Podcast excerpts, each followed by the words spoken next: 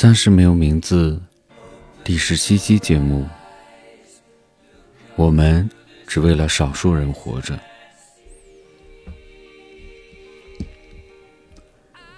本周三，五月十八日，是我们整个小区完全封控的满两个月。《左传》定公四年有句话。困兽犹斗，况人乎？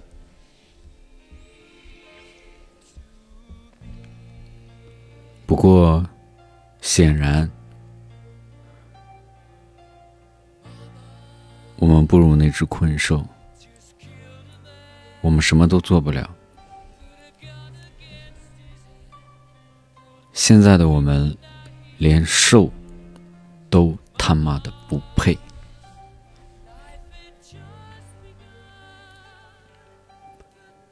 这么多年来，我们不入流，他们也不入流，到最后确实也成不了什么气候。今天特别生气，气得我在角落里骂了这个孙子几句，很抱歉，只能在。角落里骂呀，这个孙子几句。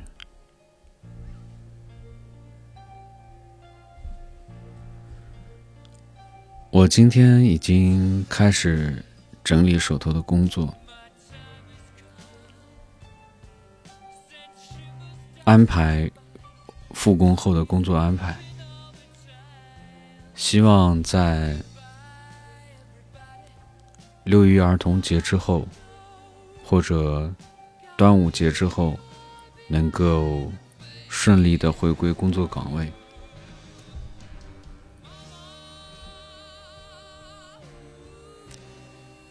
现在的我，在慢慢的趋向把自己变成一个简单的人。我希望简单一点。我现在特别脆弱。我不光怕麻烦，而且我天天都在祈祷。我希望我的生活、工作，一切都平平淡淡的，就平淡就好。只要非常非常平淡，我就我就会特别的知足。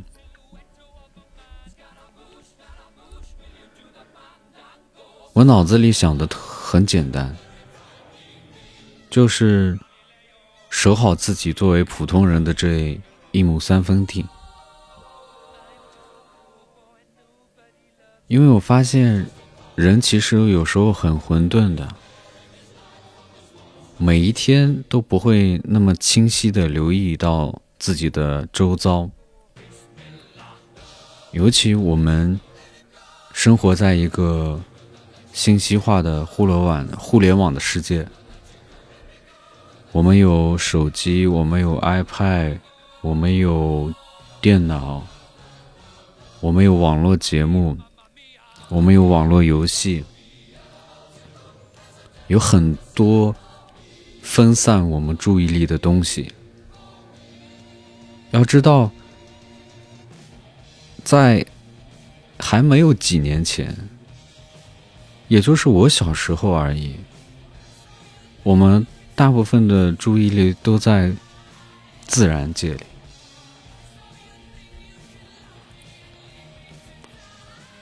但是很没有想到，就这么快，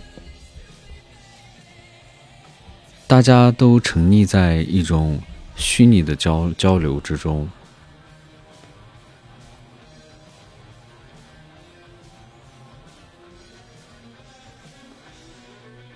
每一天都不会那么清晰的，好好的认真看一下自己的四周。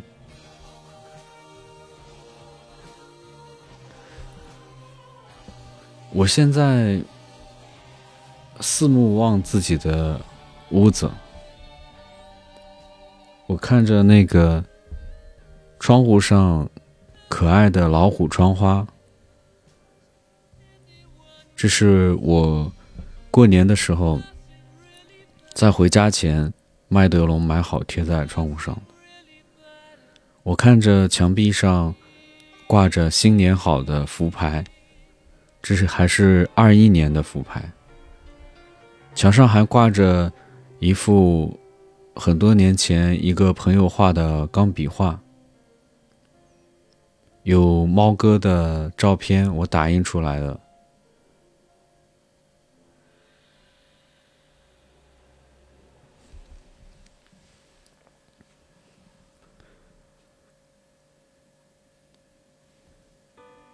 写稿子的时候，我回头看了看二一年的春节福字日历，再回头我又看到了二一年以。白石山翁的话为内容的日历，我不禁站起来去翻它。我翻到十二月份，十二月份的内容是白石老人画的山三头猪。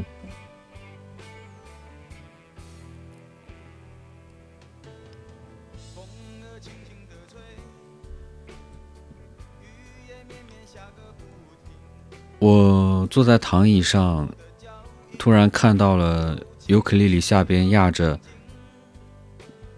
在我为做节目而做的几十页的一个策划稿，我才想起来，为了做节目，我虽然写了几十页的策划稿，但是当我写完了之后，我居然没有再拿起来去翻看它。我难免有又有一点自责，觉得我总是这样，开始的时候很宏大，实行的时候却这么潦草，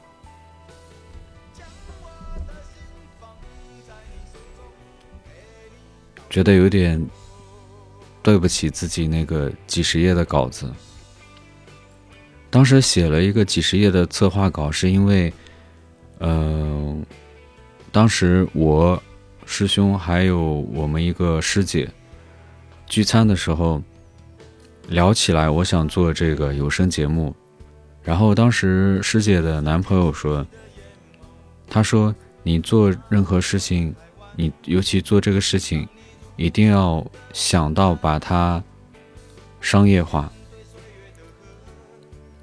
你是不可能，人是不可能始终。”砸钱做自己的一个爱好，比如他是玩摄影创意这一类的，他的设备可能也有一两百万，但是他是在用他的创意来养他的爱好。我当时觉得，其实他的这个提议是对的。当你节目越做越好，就不光光是你内容越来越好，你会对自己。不断的提一些要求，更好的设备，更好的音质，这是一个不断投入的过程。所以，其实这个建议我是认真的接收到了。我当时确实是用心了，写了几十页的稿子，策划稿。只不过到后来，这个事情。又变成了我随性的一个爱好，我又回到了那个原点，就是我想随着我的性子把这件事情做好。我做这事件做这件事情是因为我开心。如果说没有任何收益，没有就没有。我就是单纯的想做这件事情。我看着录音的录音设备的麦克风，它居然比我的手掌还要大。我每天就是通过它，再通过卡农线，再到设备终端，就这样声音信号变成了模拟信号。当然了。录有声节目这件事情，我觉得我肯定不会虎头蛇尾。我的余生，除了保障我生存的工作，录有声节目将是我生活里第二件很重要的事情。我希望我的节目，我的朋友能喜欢听。如果随着时间的流逝，有陌生的朋友喜欢听，那我也非常开心。那我在此谢过，我很感恩。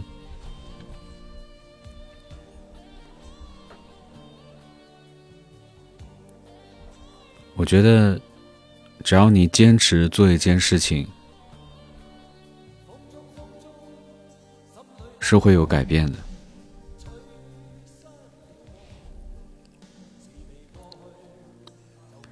我们只为了少数人活着，也只有少数人是真正活着。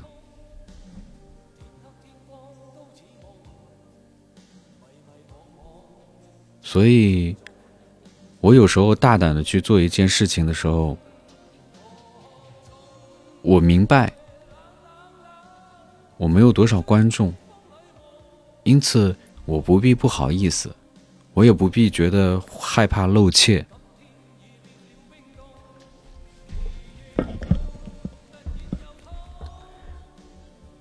人就是要做自己，不要有太多的顾虑。不要老去想，呃，世俗、面子，或者别人怎么看你，因为我们每个人没有那么多的观众。比如每天晚上的晚间阅读，都是我第一视角、第一次去阅读那些书，因此我知道有时候。我会读错字，而且很多要读白字，但是没关系，因为有时候确实是有一些很生僻的字。前段时间我给大大家阅读了某本小说的节选，然后之后又读了一本小说，然后最近在读的这本书是《物种起源》。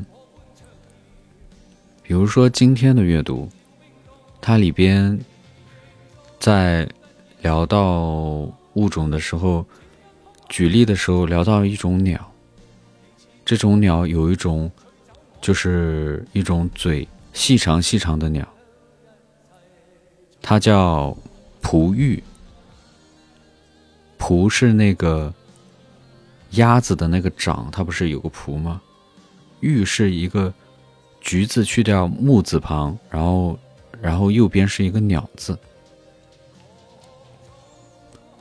我肯定是不知道这个字怎么读的，但是我觉得，就像我们第一视角去看一本陌生的书一样，也许我们会去查字典，但是我觉得不认识这个字不会影响到我们继续阅读下去。我就是以我第一次阅读一本书的感觉，来读出来给大家听的。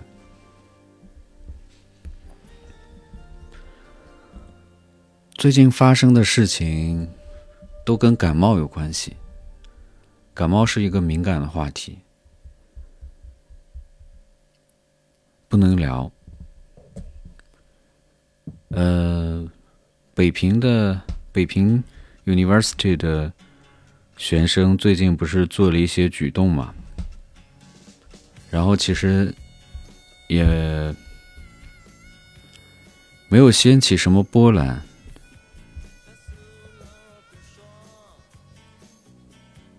又陷入了那个怪圈，就是会哭的孩子有奶吃。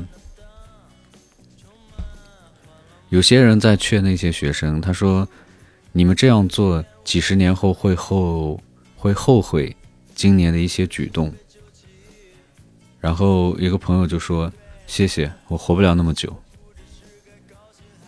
然后有些人又说：“为了学校好，不要这样。”然后朋友就会说：“我们是人，我们不是学校，不是虚拟的概念。”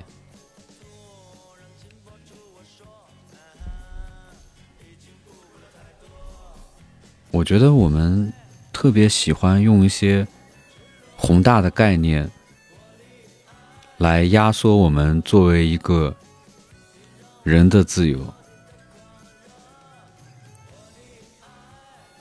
人都不在了，那些宏大的概念有什么意义？这就是虚伪、恶心。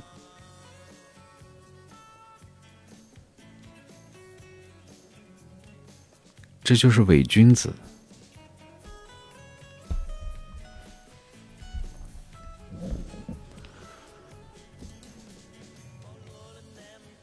总之，这是一个荒诞的世界。反抗是一个永恒的主题。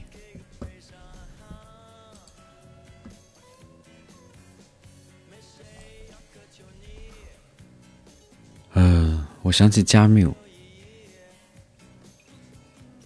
加缪一生在创作或者思考两个主题，一个就是荒诞，一个就是反抗。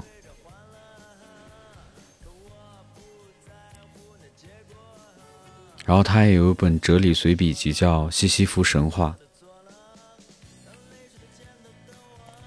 基本上代表了加缪思想中。所有对荒诞哲理最深入和集中的考察，以及最透彻和清晰的阐释，我觉得不光在哲学家看来，这个世界是荒诞的，在我们这些普通人看来，这个世界也是荒诞的，而且不得不他妈的承认。荒诞更是这个世界与人唯一的纽带。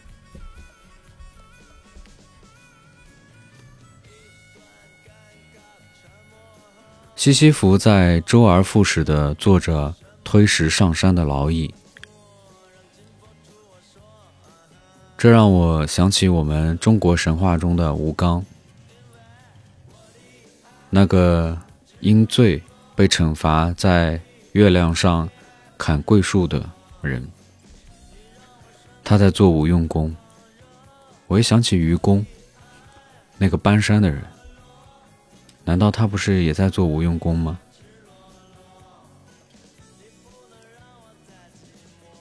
用郭德纲老师的调侃来说，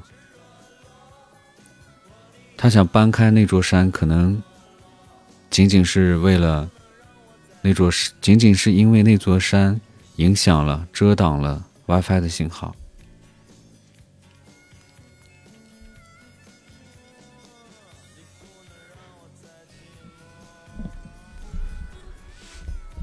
今天一个老朋友，他状态不好，状态很不好。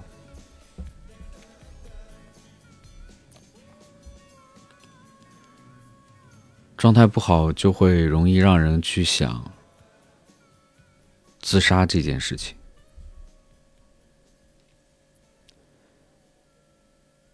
在加缪看来，自杀和哲学是自杀，都是在逃避。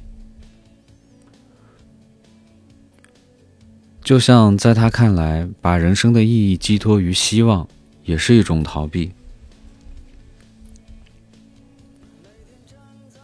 我希望这位老朋友不要逃避，因为死亡并不能解决任何问题。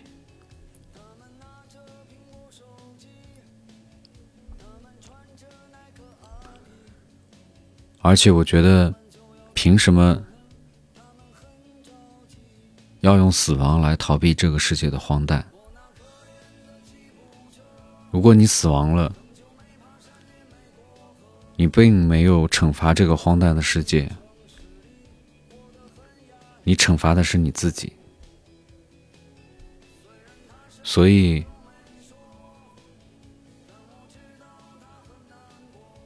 所以我希望你还是做自己的英雄。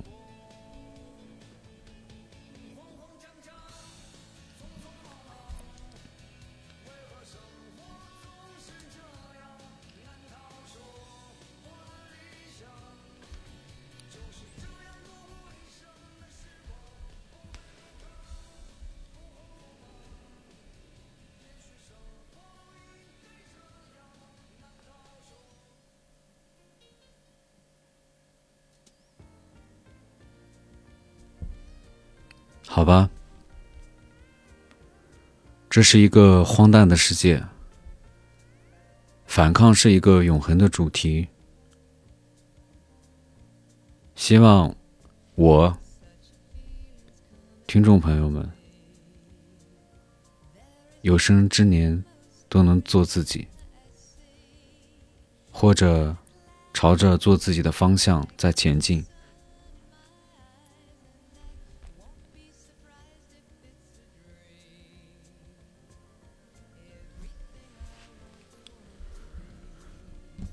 晚安，谢谢大家的收听。